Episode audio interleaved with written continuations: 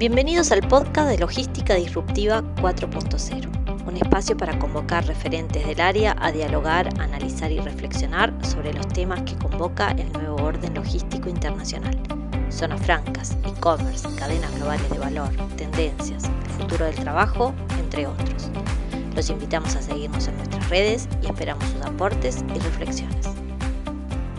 Buenas tardes a todos. Hoy nos encontramos en el kickoff del podcast Logística Disruptiva 4.0, dialogando con el ingeniero Agustín Aguerre, gerente de infraestructura y energía del Embarco Interamericano de Desarrollo. Eh, Agustín es ingeniero civil egresado de la Universidad de la República del Uruguay. Eh, ya hace unos cuantos años, como nos contará a continuación, se encuentra radicado en la ciudad de Washington, D.C., si bien viviendo en el estado lindero de Alexandria, en Virginia, Alexandria. Y bueno, simplemente nos toca eh, dialogar con él sobre esta nueva normalidad. En 2020, cursando este tercer trimestre, eh, el mundo ha cambiado. Más allá del dolor que nos ha traído esta pandemia, hemos presenciado la llegada de tecnologías disruptivas, la activación de la impresión 3D, el teletrabajo, la consolidación del comercio electrónico, la flexibilización de las cadenas de suministros, la multimodalidad intermodalidad, la adaptación de las infraestructuras portuarias y aeroportuarias, así como los protocolos en las zonas económicas especiales y, en definitiva, la, la nueva generación de cadenas globales de valor. Por ello, para reflexionar sobre esta nueva normalidad logística, nos acompaña Agustín y ya démosle la bienvenida a Agustín. Eh, Agustín. Muchas gracias, Juan, por la, por la invitación, por este rato de charla y por el reencuentro después de este, unos cuantos años de no, de no vernos. Así que espero disfrutar esta charla como, como todas las anteriores contigo. Mira, la, pandemia ha sido una, una tragedia, este, una tragedia medida en indicadores económicos, de caída brutal del Producto Bruto, de mucha gente que se queda en la pobreza, y de mucha gente que había saltado a la clase media y vuelve a caer a la pobreza. Eso es trágico. Pero es además una tragedia eh, espiritual, es este, no saber cuándo saldremos, es este, no tener esperanza, no ver el futuro con claridad y eso va este, cayendo el ánimo, genera situaciones de tensión en el, trabajo o en la familia. Así que es una tragedia horrible. Dentro de esa tragedia hay algunas cosas que son faros y que muestran cómo este, la gente se va adaptando, cómo la industria se va adaptando y nuestro sector logístico va respondiendo a, este, los desafíos, tanto desde el sector público como, como el del sector privado. Eh, por ejemplo, este, al implementar las medidas de confinamiento al principio de la pandemia, todos los países permitieron la circulación de transporte de carga. Eso es una gran noticia y como resultado evitó eh, eh, lo que se percibía como un riesgo que era el desabastecimiento, eso no ha ocurrido y eso es una, buena noticia. Otra de las preocupaciones era eh, la expansión del virus a través del movimiento de mercancías dentro de los países. Y eso se eludió gracias al diseño, gracias a la implementación y gracias a la aceptación por parte de los operadores de protocolos sanitarios en el, en el sector, incluyendo controles de temperatura, las mascarillas, la sanitización constante de las unidades, eh, en fin, en todo el sector yo creo que esto ha habido buena respuesta. Después también tuvimos, eh, ante la imposibilidad de realizar trámites presenciales, eso le dio un push importante a la digitalización de documentos, de procedimientos, a la reducción de algunas de las barreras más críticas para la eficiencia del sector, este, que además a nuestros países lo, lo, penaliza particularmente en todos los indicadores de, de, doing business o de competitividad de los países. Y por último, yo creo que se ha demostrado a lo largo de toda la región este, una capacidad de adaptación fenomenal ante el boom del comercio electrónico, que implica un cambio conceptual, este, que era de pasar de distribución a grandes superficies, que es un, una distribución previsible, con grandes volúmenes concentrados, a una distribución a consumidores atomizados, este, esparcidos por el territorio y con múltiples preferencias y pedidos no, no homogéneos. Eso es un cambio sustancial. Yo hoy de mañana, a las 8 de la mañana, pedí la orden del supermercado. Este, lo hice en, Amazon y ahora, cuando termine la, charla, este, va a estar esperándome en la puerta de casa este, todo el pedido que yo hice, incluyendo este, frutas y verduras. Este, y, eso lo hizo un señor que vino en su camioncito eléctrico, debidamente este, con guantes y mascarilla, y que lo dejó en la puerta de casa, y yo hice el pago, y cuando hice el pago, tuve la posibilidad hasta de darle una propina que va derecho al señor y no va para Amazon. Yo creo que ahí hay una eh, adaptación fenomenal que ha sido muy, muy buena. Estoy seguro que en breve empezaré a recibir las lechugas y los tomates en drones en la azotea del, edificio. Ahora bien, esas son las buenas noticias. También hay desafíos estructurales que el sector logístico tiene en la región que han quedado evidenciados en la pandemia y que necesitamos atender con urgencia.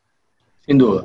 Eh, respecto a esos desafíos, para los nodos logísticos e infraestructuras y ya pensando en América Latina, y también pensando en el reshoring y la relocalización o relocation de empresas, ¿cuáles serían eh, sintéticamente esos desafíos que América Latina más pronto que tarde debemos afrontar en forma inclusive unificada?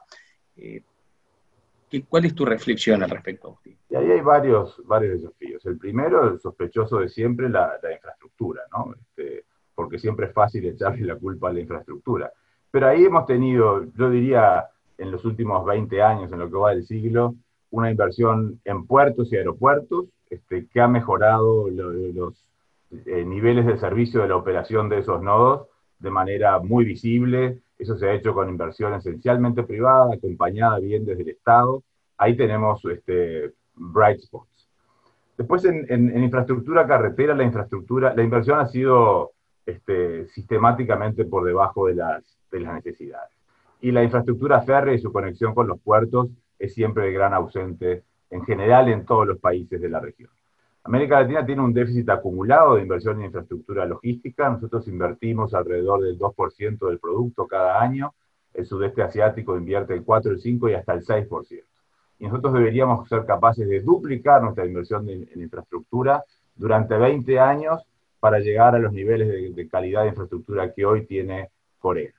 O sea que ahí hay un, un déficit y eso naturalmente no es inversión del Estado, que tiene las, las pobres arcas estatales están flaquitas, sino que esto tiene que ser inversión pública, tiene que ser inversión privada y tiene que ser inversión pública que apalanque inversión privada. Ahí hay un desafío fenomenal de cómo multiplicamos la capacidad de inversión y eso no solo plata, sino que implica gestión e implica diseño de proyectos. Ahí hay un, primer este, desafío. Además de la infraestructura, también la logística son servicios y allí tenemos muchos déficits. Este, eh, empiezo, yo que sé, por la flota de transporte. Nosotros tenemos este, una flota que es 50% más vieja que en los países europeos. Eh, tenemos un tema de profesionalidad del sector. Este, todo lo que vimos en el ejemplo anterior de Amazon solo se logra en una industria muy profesional. Y una industria muy profesional solo es viable en una industria donde el nivel de informalidad sea muy, muy bajito. Este, porque lamentablemente la informalidad tiran los precios hacia abajo y los que los más están más próximos a la excelencia tienen que o bajar sus niveles y sus niveles de inversión o dejar de existir porque se los comen los informales. Entonces ahí hay, este, en la profesionalización y en la, en la informalidad hay un desafío muy grande que repercute en la calidad de todo el servicio. Otro tema clave es el institucional, este, y aquí en, logística particularmente convergen multiplicidad de instituciones. Este, en los nodos portuarios, nosotros lo vivimos este, mucho en, Uruguay, la comunidad portuaria, en fin, pero ahí hay múltiples instituciones que a veces duplican y triplican los controles y los, y los, los este, procesos. Lo mismo pasa en los pasos de frontera, en general todo Centroamérica lo vemos, también lo vemos en algunas regiones de Sudamérica. Las principales barreras para operar eh, eh, están en los pasos de frontera. Cuando uno va de Panamá al sur de México, esto es verdad, pasa más tiempo en los pasos de frontera que manejando. Este, y ahí hay un desafío muy, muy importante que hay que, que hay que, mejorar. Este, y bueno, todo lo que dije antes de la lucha contra la informalidad, hay algunas cosas también que se vienen en materia institucional que tenemos que atender y que no están pensadas. Ahora viene una ola brutal de automóviles y camiones eléctricos. Em, ahí hay que empezar a pensar qué va a pasar cuando el Estado deje de recaudar el impuesto a los combustibles y cómo lo vamos a sustituir, porque nadie puede pretender dejar el agujero. Este, bueno, ahí hay una buena oportunidad de que cuando tengamos autos y camiones eléctricos, que esencialmente son una computadora sobre ruedas, ahí vamos a poder primero saber dónde está el camión, cuántos kilómetros recorre por día, si esos kilómetros los recorre en la ciudad o en el camino rural, o lo recorre a las 5 de la mañana o a las 4 de la tarde, y ahí se puede hacer una política inteligente de transporte con datos este, para mejorar la, eficiencia de todo el sistema, ¿no? poniendo incentivos y castigos este, fiscales para el, pago de los impuestos por circular. Y eso me lleva al otro punto que es el, el, de, el conocimiento. América Latina tiene un eh, enorme déficit de conocimiento de estos temas. Yo siempre recuerdo y con mucho cariño este, y admiré mucho el trabajo que tú hiciste hace ya como, como 20 años, este, cuando yo trabajaba en Uruguay. Me acuerdo un estudio que vos calculaste cuántas horas este, de trabajo, de mano de obra generaba un contenedor en tránsito y un contenedor al cual se, le, se, le, se, lo abría y se le hacían actividades logísticas. Bueno, eso no hay mucho en América Latina. Y hace falta eh, desarrollar conocimiento, involucrar a la universidad, poner investigadores. El banco este año lanzó su publicación insignia de investigación, que es el DIA, Development in the Americas. Este año, por primera vez en 60 años de historia del banco, el tema del día fue este, eh, servicios asociados a la infraestructura, no la infraestructura como hormigón y asfalto, sino el servicio que se presta ahí arriba. Y ahí tenemos una cosa, estamos lanzando ahora junto con la CAF un, observatorio de, datos de, transporte y de logística. Tenemos muchos datos ya eh, de movilidad urbana, estamos incorporando ahora datos logísticos. ¿Cuánto vale este, sacar el contenedor del puerto y llevar este, la comida importada a la casa.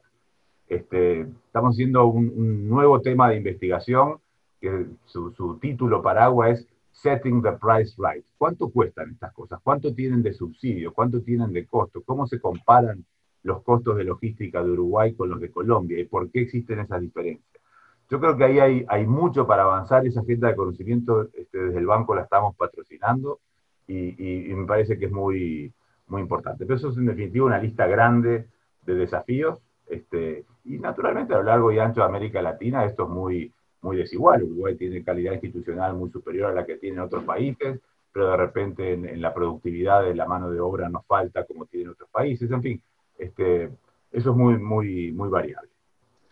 Eh, tal vez la reflexión es, el año pasado, eh, teniendo la oportunidad de todas las universidades del Uruguay, pero no solo Uruguay, compartiendo también con otros colegas de universidades de Colombia, de, África, ¿no? que tiene universidades muy bien formadas en capacidades de ingeniería, eh, de Brasil, de Chile, etcétera. Tuve la oportunidad de compartir 15 días en MIT. Creo que para todos nosotros cuando nos hablan de MIT nos hablan de un play mayor, especialmente los que estamos relacionados a la ingeniería, ¿no? Ahí se respira ingeniería, ¿no? Y en ese ámbito se llegó a la conclusión de que el goodie bag, o la, digamos, la, sorpresita de cumpleaños, el goodie bag ganador hoy para la inversión para el desarrollo sostenible de los países la conforma. Sin lugar a duda, las zonas económicas especiales, donde el inversor llega y encuentra una infraestructura plug and play para el desarrollo de sus inversiones, inside defense, dentro de zonas económicas especiales, outside defense, con capacidades logísticas multimodales, y allí, Agustín, la activación, creo, del ferrocarril en nuestro país, de la hidrovía, de los aeropuertos en el interior del país, por ejemplo, Rivera, Salto, Montevideo, Durazno, es absolutamente clave. Y sumado a ello también las capacidades de los parques científicos tecnológicos, en Uruguay ahora estamos con una nueva ley de parques industriales y científicos tecnológicos, sumado a ello a universidades cercanas a las cadenas globales del valor. Y ahí debemos destacar, por ejemplo, que eh, UTEC, por ejemplo, Ingeniería en Logística, tenemos, ya estamos pensando en el día después, un tecnólogo que es un bachiller que puede aplicar a másters en los Estados Unidos, pero sumado a eso, el ingeniero en logística y este año tuvimos el gran desafío, y te comento, diseñar centros logísticos y plataformas multimodales con el ingeniero Walter Sánchez a distancia. Y bueno, fue un desafío que creo que en cierta forma la revolución 4.0, como tú decías, en este delivery que tuviste de Amazon, nosotros este delivery académico que teníamos eh, que realizar, así como este podcast que estamos realizando, es parte de esa revolución 4.0 se hizo presente. Entonces, es, este, es, valiosísimo. Yo cuando vivía en Uruguay, esos primeros cursos de logística los hacía con gran esfuerzo el centro de navegación. Era un esfuerzo este, privado, pequeño y, muy focalizado. Esto de darle carácter este, universitario, de que haya una agenda de investigación, además de la de enseñanza, me parece valiosísimo y, saludo y felicito a quienes están en eso y a ti en particular. Eh, Agustín, redondeando este podcast, este primer podcast de Logística Disruptiva 4.0, ¿cuál sería tu mensaje y ahora sí institucional, como gerente de infraestructura y energía del Banco Interamericano de Desarrollo a la comunidad de América Latina para ser, digamos, captar ese en relocalización de inversiones que creo que va a ser un transiberiano que debemos preparar a recibir, pues hay otros sectores, otros, digamos, otros continentes que también van a estar muy ávidos de recibirlos. Sí, este es un, mundo que se, cierra, este, contra todos los pronósticos se cierra desde nuestro continente y se abre en, Oriente, este, pero donde la relocalización de las cadenas es una gigantesca oportunidad. Este, van a venir oportunidades en ese sentido. Eh, y América Latina lo primero que tiene a su favor es este, la geografía, estamos cerca.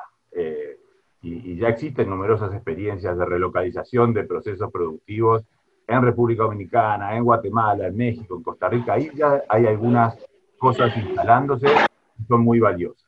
Esto lo aprendí en Haití. Yo viví un tiempo largo en Haití e intentábamos establecer allí eh, la maquila textil. Y no hay país menos business friendly, créeme, que, Haití. Estuve ahí. Producir, producir este, t-shirts de 2 dólares a medio día de navegación del mercado de, la Florida es imbatible. Este, no hay más clima de negocios que compita contra eso. Pero claro, eh, la ubicación privilegiada solamente asegura industrias que producen productos baratos y pagan salarios muy malos. Y América Latina, el resto de América Latina, este, no puede apuntarle a ese nicho. Ese nicho es valioso, pero hay otros nichos y para eso tenemos que dar otras cosas. Este, necesitamos naturalmente la infraestructura, necesitamos la profesionalización del sector, necesitamos las instituciones de las que ya hablé antes, necesitamos invertir en infraestructura sostenible. Eso hay que hacerlo ahora. Este, yo creo que este año de pandemia, este, los países en general se han dedicado a este, atender el drama sanitario, a tratar de mantener el sistema de las empresas inyectándoles dinero para que no se corte la cadena de pago, han tratado de mantener los subsidios a las poblaciones que se caen este, del trabajo y demás. Pero 2021 yo creo que tiene que ser un año donde uno no puede solamente jugar a la defensiva y que no me escuche mi amigo el director de planeamiento. Yo creo que este, es momento de seguir invirtiendo y en particular en infraestructura, porque ese gap de infraestructura que teníamos antes de la pandemia no hace sino empeorar con cada día que este, demoramos las inversiones. Y las inversiones tienen que ser las de corto plazo para que la gente salga a trabajar, que dicho sea de paso, sustituye subsidios que se dan a cambio de nada por trabajo, por la dignidad del empleo y por país que empieza a crecer. Pero además es infraestructura que se tiene que hacer mirando la salida del túnel. Yo creo que ahí hay un desafío muy, muy grande y que tal vez haya que, eh, que la ortodoxia fiscal demore un poquito más.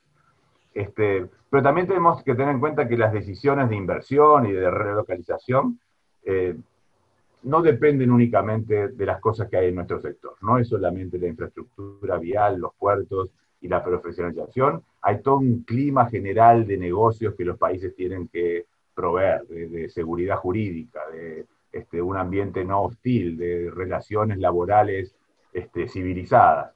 Yo creo que ahí hay, también avances para hacer en ese sentido. Y lo último es, hay que adaptarse a la revolución tecnológica que se viene. Es indispensable que todas las empresas del sector se sumerjan en la digitalización, que sean capaces de, hacer una mayor inversión en los temas digitales. El año pasado hicimos un, relevamiento del estado de la logística 4.0. Encontramos que América Latina tiene una década de retraso respecto a los países más avanzados. Bueno, esa, hay que cachar con esa, con esa década. Este, y yo creo que la pandemia está incentivando a las empresas a adoptar este, esas tecnologías, a saber dónde está el inventario, si hay problemas en los sistemas de transporte, si se esperan caídas en la oferta o la demanda. En países como Uruguay empezar a tener conocimiento de mercado para hacer los viajes eh, ida y vuelta llenos. En fin, hay un montón de cosas este, que, la digitalización nos, trae a las que hay que, zambullirse. Este, estamos en acompañar ese proceso, con asistencia técnica, con conocimiento y con programas con los gobiernos este, para generar esa transformación institucional que se necesita. Como cierre eh, y reflexión, tal vez, eh, Agustín, comentarte que Uruguay ha sido de los países que ha liderado, por ejemplo, en este momento, introduciendo en el Parlamento Nacional, a través del Senado, una ley de teletrabajo, y el teletrabajo se adelantó, eh, lo que estaba previsto en sus proyecciones en tres años, se adelantó en lo que estamos viviendo hoy en día. Entonces, en cierta forma, también creo que esta pandemia, con el dolor, en muchos casos, también nos ha irrumpido y ha activado ejemplo, los hubs 3D, el teletrabajo, eh, el uso de la matemática, la matemática, la matemática por suerte se ha vuelto una herramienta clave a través del amigo nuestro en común, Pino Paganini, que el presidente ha convocado a ese grupo de expertos, y creo que las ciencias, como el Instituto Pasteur, este, etcétera, ha sido jerarquizado. ahora, déjame en, el cierre este, ponerme por un segundito la camiseta celeste.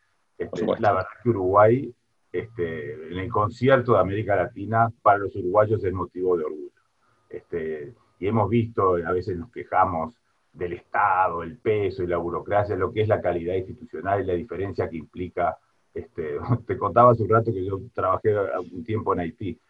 Este, viniendo de Uruguay, de haber despotricado contra la burocracia y el peso que ella le impone este, al desarrollo del sector privado y al motor de la economía, en Haití descubrí que lo único peor que la burocracia es la ausencia de burocracia. Es no saber el Estado cómo tiene sus procesos, cómo se tramita una licencia o cómo se aprueba este, un plan de incentivos para determinada actividad. O sea, la calidad institucional y la tradición de, Estado razonable que tiene Uruguay, a pesar de que a veces este, despotricamos contra él, es muy buena y es parte de la explicación de la libertad con la que se vive hoy en el país. Muchas gracias, Agustín. Y con esto cerramos este primer podcast de Logística Disruptiva con el ingeniero Agustín Aguerre, gerente de infraestructura y energía del Banco Interamericano de Desarrollo. Muchas gracias, Agustín, y saludos a todos los amigos de Washington. Igualmente ahí, un abrazo a ti, Juan. Gracias.